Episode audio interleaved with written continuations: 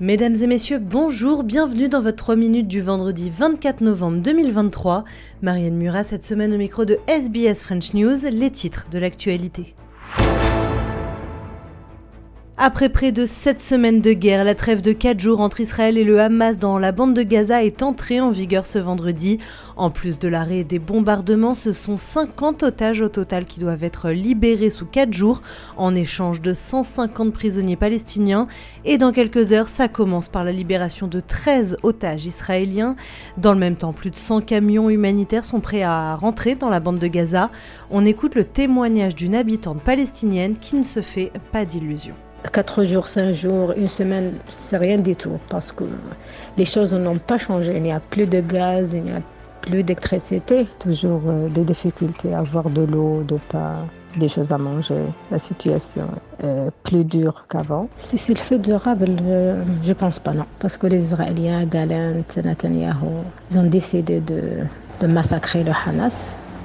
Et le Hamas, elle va rester jusqu'à la dernière minute et à la fin, le peuple paye la facture. Et on le rappelle, un près de 15 000 Gazaouis ont perdu la vie depuis les attaques du 7 octobre dernier en Israël selon un décompte palestinien et 240 personnes ont été prises en otage par le Hamas. En Australie, un rapport publié aujourd'hui par la Productivity Commission montre que les enfants allant à la crèche dès le plus jeune âge ont plus de chances d'avoir de bonnes notes à l'école et une bonne situation une fois adultes.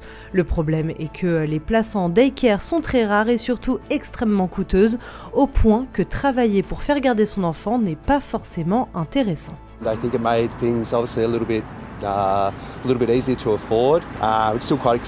moment relatively complex.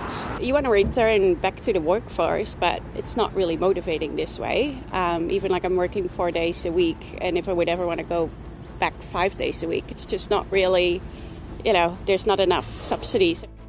Et enfin, toujours en Australie, le Western Australia euh, en alerte maximale à cause des incendies. Dix maisons sont officiellement parties en flammes à Marigny Tapping et Banksia Grove.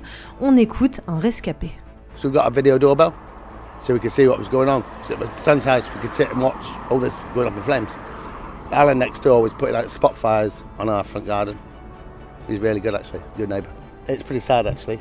There was a very nice bushland uh, before, but now it's just, just destroyed, isn't it? Very sad, very sad. We're just very lucky, I think. So close the fire got to our house. We're very lucky.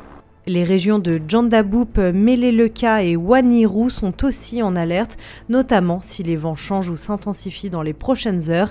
Il faut que tous les habitants restent bien sûr extrêmement vigilants. Voilà messieurs dames pour votre bulletin de ce vendredi 24 novembre. Merci beaucoup de l'avoir suivi. Votre prochain 3 minutes c'est lundi et d'ici là je vous souhaite de passer un très bon week-end. À bientôt.